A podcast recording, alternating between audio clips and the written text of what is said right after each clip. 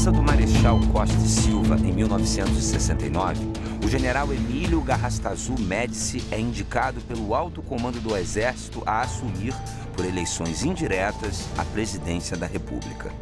No campo econômico, seu governo é marcado por uma conjuntura externa favorável e o país vive uma expansão inédita da economia.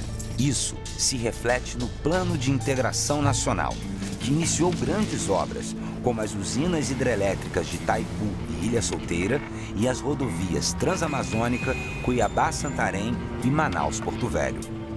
O chamado milagre econômico se reflete no crescimento do PIB, na estabilização da inflação e no aumento do emprego e do mercado interno. Por outro lado, em seu governo, se reforçam as perseguições e a tortura, a censura aos meios de comunicação e as prisões políticas. O governo Médici permite a cassação imediata de mandatos, o afastamento do serviço público e a abertura de inquérito contra qualquer pessoa que ameaçasse a ordem estabelecida pelo regime militar.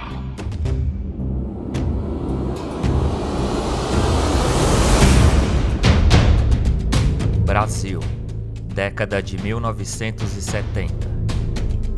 O país foi governado por uma ditadura militar por todo esse período. Foi nessa década que a ditadura atingiu o auge de sua popularidade com o Milagre Brasileiro. O regime militar brasileiro inspirou o modelo de outras ditaduras por toda a América Latina, através da sistematização da doutrina de segurança nacional, a qual justificava ações militares como forma de proteger o interesse da segurança nacional em tempos de crise.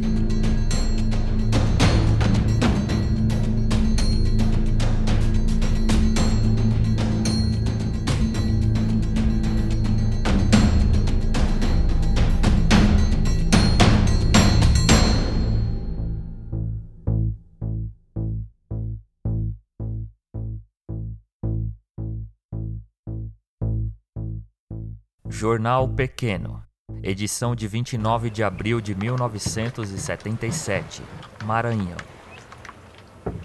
Fato estranho teria provocado a morte de uma pessoa e deixado duas feridas no interior de uma embarcação que estava ancorada na Ilha dos Caranguejos, situada no município de Alcântara do Maranhão.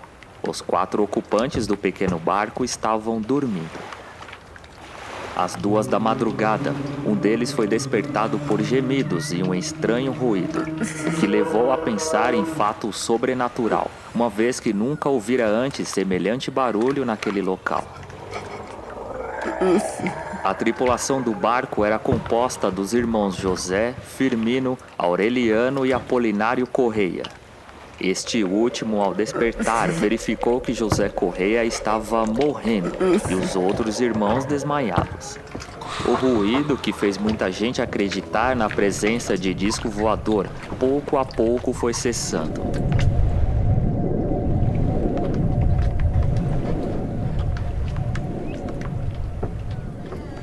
A seguir, Apolinário Correia passou a examinar o cadáver do seu irmão José Correia e ver a situação dos feridos. Todos apresentavam queimaduras fora do comum. Viu também manchas escuras no fundo da embarcação, presumindo ter sido provocada por fogo ou raios luminosos estranhos. As queimaduras observadas tanto no cadáver de José Correia como nos corpos que saíram feridos são arredondadas e de cor escura. Quando o corpo estranho desapareceu totalmente, Apolinário Correia, que não foi atingido, tratou de conduzir a embarcação para esta capital, chegando à madrugada no porto de Itaqui. Ao ancorar naquele porto, providenciou a remoção de Firmino e Aureliano para Presidente Dutra, onde os mesmos foram medicados. Depois de haver hospitalizado os feridos, Apolinário Correa entrou em contato com o delegado José Argolo, do 5 Distrito Policial, que foi até a embarcação onde retirou o cadáver de José Correia, providenciando em seguida a remoção do mesmo para o Instituto Médico Legal, onde foram realizados exames de praxe.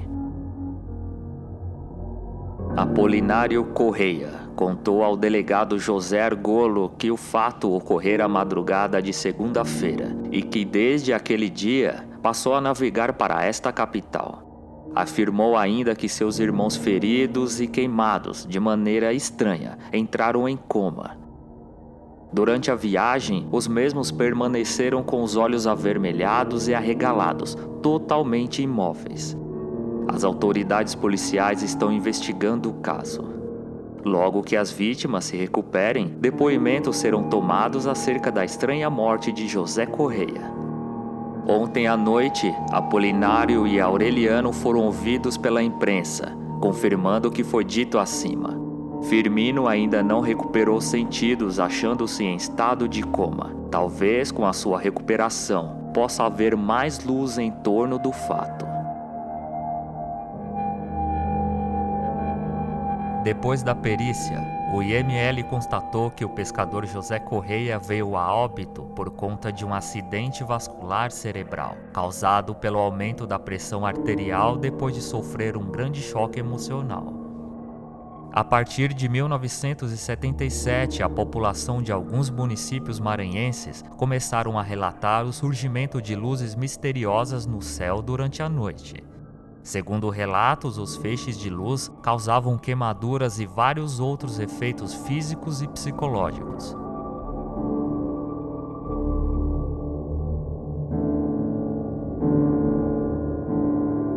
No início do mês de junho daquele ano, várias pessoas relataram ter visto um aparelho de características estranhas nas proximidades da Ponta do Pascoal, município de São Vicente de Ferrer, no Maranhão. Vilma Salles, ex-Miss Maranhão, disse à reportagem do jornal Pequeno que o aparelho provocava um forte barulho e tinha uma cor avermelhada. Este aterrizou no meio de um campo, ficando lá por alguns minutos. Em seguida, decolou numa velocidade extraordinária, já com uma cor azulada. Este aparelho aparecia na região por volta das 21 horas.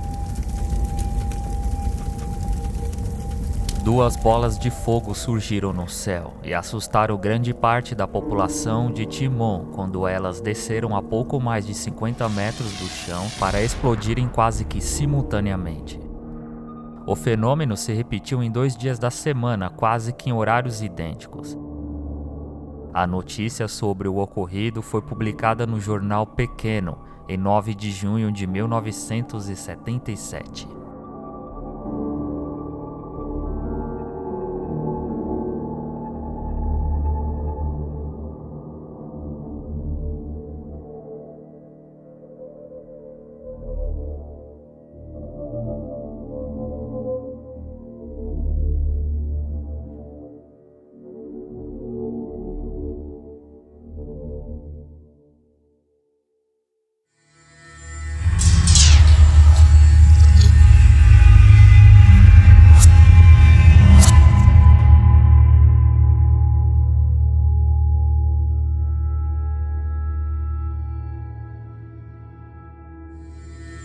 Por volta de junho de 1977, os estranhos fenômenos que afligiam a Baixada Maranhense começaram a ocorrer em algumas localidades paraenses.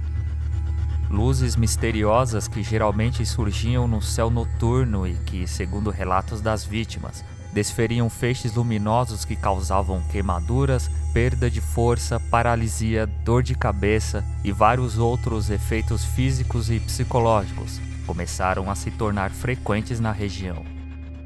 Aparelho, luz vampira e chupa-chupa eram algumas das denominações que os ribeirinhos davam para esses objetos.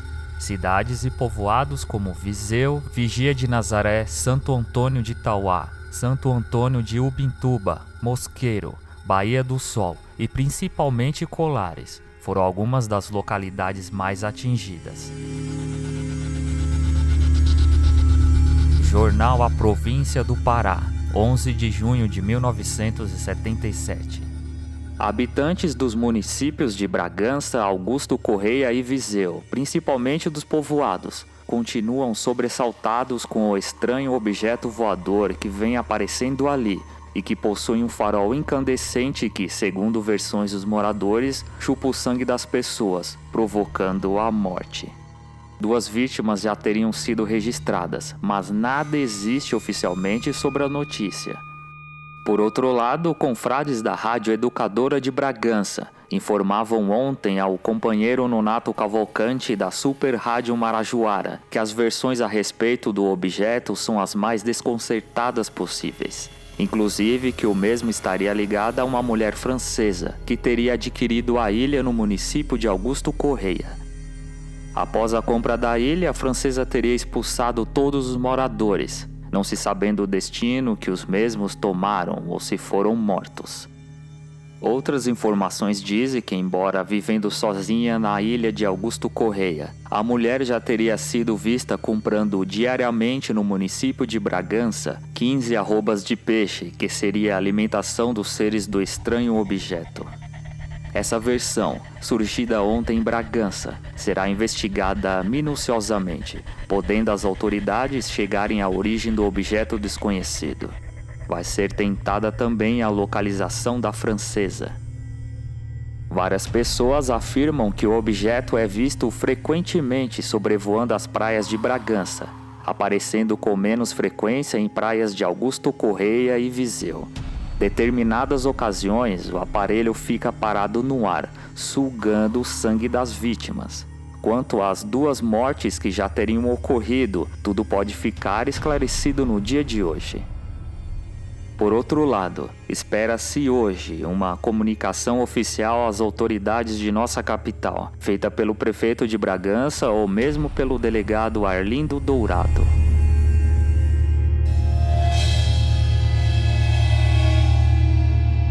O prefeito de Belém, Ajax de Oliveira, solicitou uma reunião com os comandantes militares e autoridades do Pará para que fosse dada a palavra final sobre o aparecimento de objetos misteriosos que abalavam a população.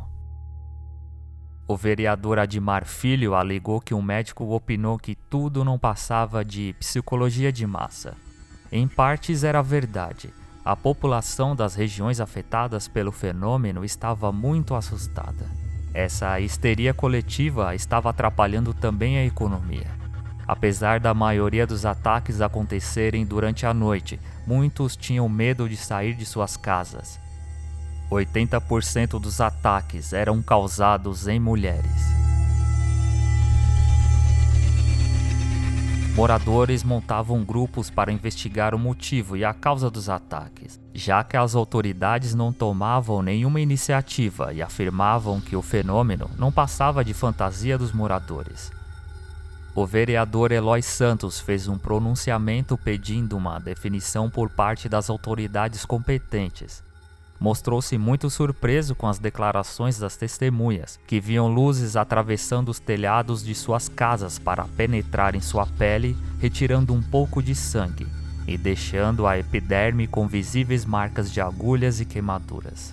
Quando eu vi só aquele negócio aqui no meu pescoço, me deu umas duas sugadas. Foi um raio que lhe atingiu? Foi aquilo. Aquilo só deve ser um raio, porque como é para que levou ali pela telha?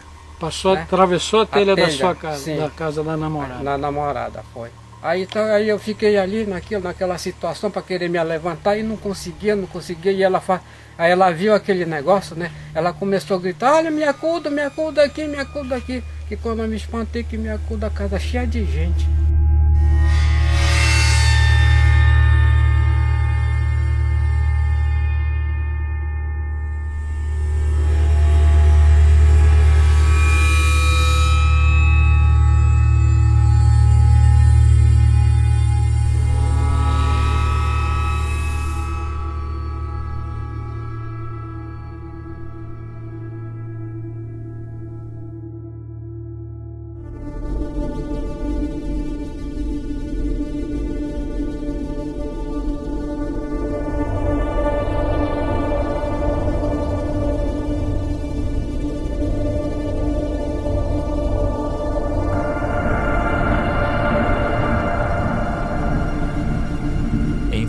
De toda a repercussão e depois que o prefeito do município de Colares enviou um ofício dizendo que uma luz no céu estava atacando a população, queimando a pele e chupando o sangue das pessoas, o chefe da segunda seção do primeiro Comar, o Comando Aéreo Regional do Pará, Coronel Camilo Ferraz de Barros, apoiado pelos brigadeiros Protásio Lopes de Oliveira e João Camarão Tales Ribeiro, solicitou que iniciasse uma operação em 10 de agosto de 1977.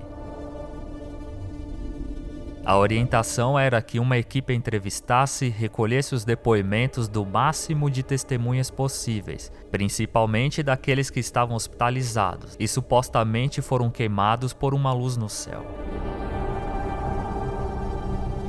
Os primeiros relatórios da missão mostraram algo importante o suficiente para que as autoridades enviassem um oficial para chefiar a operação, Coronel Irangê Bolivar Soares Nogueira de Holanda Lima, que inclusive nomeou a missão, a chamando de Operação Prato.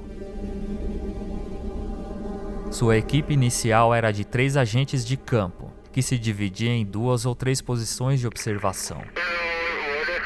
Toda a comunicação era via rádio.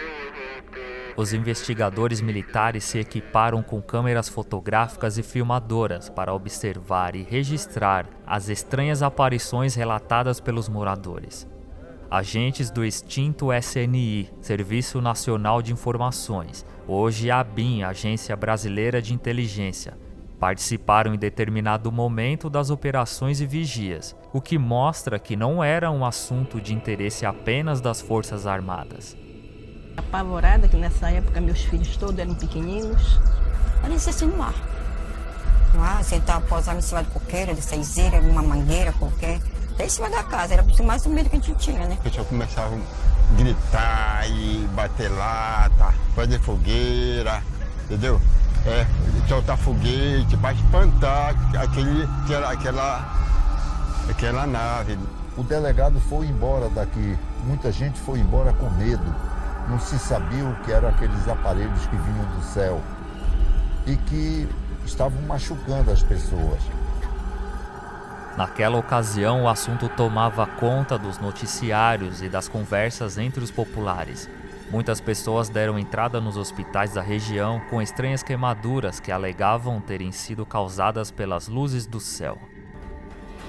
Ao chegar no hospital, que eu era a médica e a diretora ao mesmo tempo, é, tinha uma família chorando e dizendo que tinha um paciente que tinha sido atacada por uma coisa. E eu fui examinar. Quando eu cheguei lá, ela estava queimada, totalmente queimada, dois orifícios paralelos, desacordada, sem astênica, né? sem força muscular, não ficava em pé, não falava. E a família repetia a mesma história. Achei que era uma, talvez um ataque histérico, não dei muita importância. No dia seguinte chegaram dois casos idênticos, de localidades muito distantes, tipo 10 quilômetros de distância. Eles sempre descreviam as mesmas coisas. Deitado em redes, do lado de fora da casa, arborizada, escutava o barulho, zzz, parece um besouro. Olhavam, viam objetos bem baixos, é, luminosos, que soltavam feixes feixes em linha reta. Não eram feixes que se dobravam, era em linha reta, paralisante, que queimava, sufocava, não deixava falar, não podia pedir socorro porque estava paralisado, queimando, doendo. E depois de alguns minutos, 5, 10 minutos, quando a pessoa pensava que já ia morrer, o feixe recolhia e o objeto subia da copa das árvores e ia embora. A médica da cidade de Colares, o Elaide Carvalho, ficava impressionada de atender pessoas que nunca tinham se visto, que viviam a mais de 100 quilômetros uma da outra e contavam exatamente a mesma história. Mesmo depois de atender dezenas de pacientes atacados pelos seres não identificados, ainda restavam dúvidas se eles eram algo ou alguém que ela pudesse ver com seus próprios olhos. Holanda, que durante os primeiros dias das missões ficou cético quanto ao objetivo da operação. Disse que era algo que ele precisava ver com seus próprios olhos para acreditar. Ele realmente não acreditava que algo além deste planeta estava agindo contra a população. Em poucos meses de atividades, a equipe de oficiais da aeronáutica conseguiu dezenas de fotografias e várias gravações em vídeo de objetos não identificados sobrevoando a região de Colares, no Pará. Este material todo gerou um relatório técnico operacional impresso com dezenas de páginas, contendo depoimentos, relatos pessoais da equipe da FAB, rascunhos e mapas das ocorrências e desenhos ilustrativos.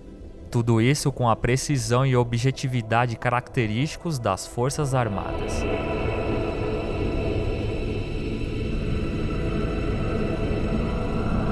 Que o coronel Holanda viu durante as investigações mudou a vida dele para sempre. Afirmou que tudo o que viu e presenciou era definitivamente coisa de outro planeta. A tecnologia vista era muito avançada, fora dos padrões da época. Se mesmo com a presença dos oficiais, os avistamentos de OVNI e as vítimas não pararam de aparecer, apesar de irem diminuindo com o passar do tempo. Não restava dúvidas que o cenário em que essa população estava vivendo era de completo assombro e falta de controle. O pavor e o pânico fez com que o coronel Holanda informasse seus superiores que se algo não fosse resolvido, um risco de acontecer um suicídio em massa era iminente. O medo fez com que a maioria das pessoas que moravam em Colares fugissem de suas casas. O lugar que já não era populoso ficou vazio, como uma cidade fantasma.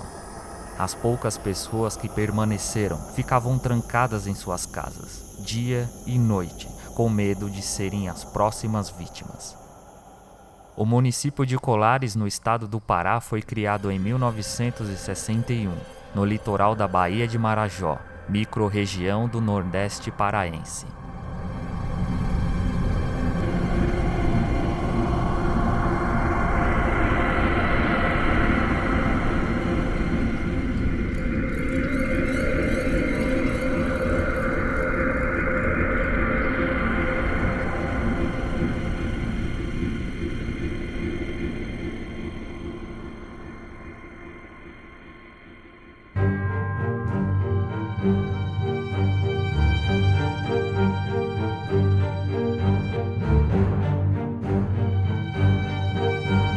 Durante anos, a operação foi mantida em sigilo e muitas vezes as autoridades negou explicitamente que ela sequer existiu, mesmo com vazamentos de documentos da operação. Mas a verdade veio à tona com uma famosa entrevista de um dos protagonistas da operação, o coronel Irangê Holanda, que em uma épica entrevista ao programa Fantástico revelou toda a verdade. Agora, pela primeira vez, um oficial que participou diretamente dessas pesquisas aceitou falar sobre o assunto. Foram fotografados vários objetos. Nós detectamos pelo menos nove formas de objetos: sondas, naves, forma de disco voador. E uma, a maior de todas que a gente viu, tinha uma forma de uma bola de futebol, aquela bola de futebol americana. Era um objeto é, muito grande, com uma com luzes, com janelas é, todo o entorno. E uma hora ficou próximo de nós, a cerca de 70 metros. Tá? Tinha uma altura de mais ou menos, um comprimento de mais ou menos 100 metros, muito grande, com uma luminosidade muito forte, parecia um sol, que depois apagou e subiu. Foram feitos quatro filmes, filmes e umas 400 ou 500 fotos. E não apenas isso, também expôs ao mundo um relatório oficial dessa operação, com centenas de registros de naves, entrevistas, dados geográficos da área, dados médicos dos envolvidos e um acervo gigantesco de informações adicionais sobre a atividade de objetos voadores não identificados na região de Colares, no Pará. O relatório deixa claro a percepção dos militares. O fenômeno era real, não um surto coletivo ou qualquer produto de natureza fantasiosa. que parecia ter uma inteligência desconhecida envolvida. O relatório da Operação Prato era repleto de desenhos e descrições muito ricas das aparições de naves e aparelhos de formato bizarro, alguns onde se podia inclusive ver tripulantes em seu interior.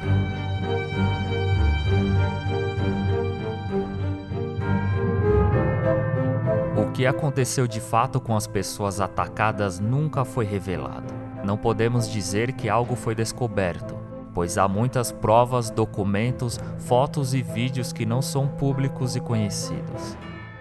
A aeronáutica encerrou as investigações da Operação Prato no Pará em dezembro de 1977, dizendo que já não era mais do interesse deles continuar com a operação e que uma nova missão seria dada ao Coronel Holanda. São perguntas que se faz. Cada vez que você responde, eles querem mais. A, a população, o mundo, quer mais. São perguntas que você não pode responder. Quem são? Ninguém pode responder.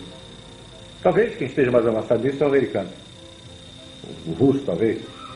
Quem são? Não tem resposta. De onde vem? Não tem resposta. O que eles querem? Também não tem resposta.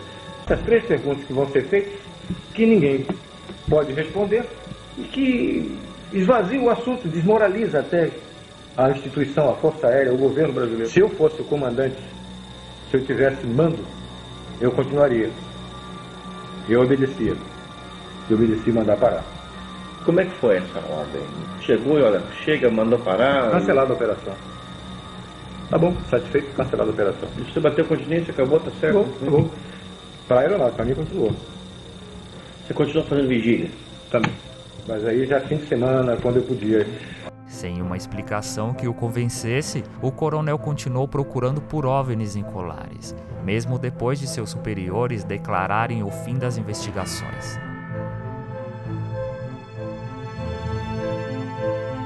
Vazamentos mostram que a Operação Prato teve continuidade até 1978, sobre registros não oficiais e conduzidos pela própria FAB. Tudo indica que as autoridades desejavam que as investigações ficassem fora do foco da imprensa.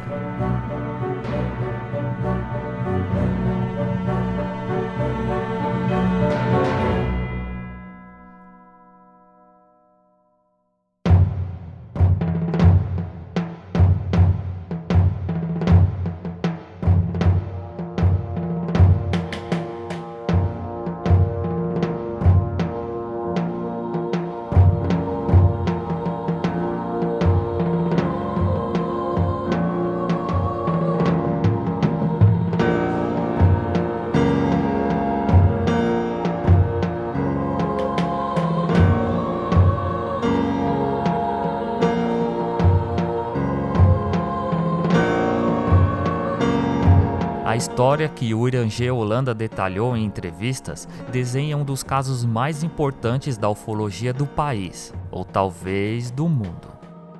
O ex-coronel das Forças Armadas brasileira foi encontrado em seu quarto, enforcado com uma corda do roupão que usava, em sua própria cama, num até hoje controverso suposto caso de suicídio. O Irangê Holanda veio a óbito dois meses depois de revelar ao Brasil inteiro o que viveu dentro do caso. Há teorias que dizem que o Irangê Holanda foi assassinado por falar demais.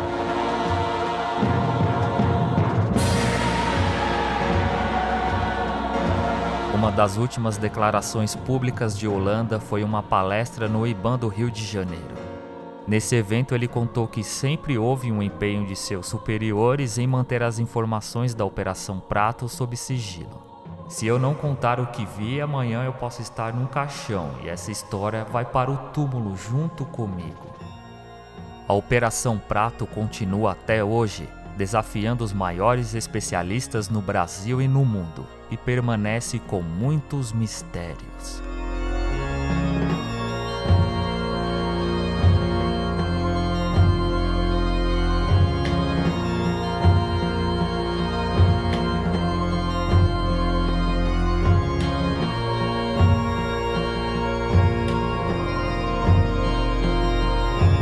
Sou Evandro Pinheiro E esse foi o podcast Averiguei o Mistério.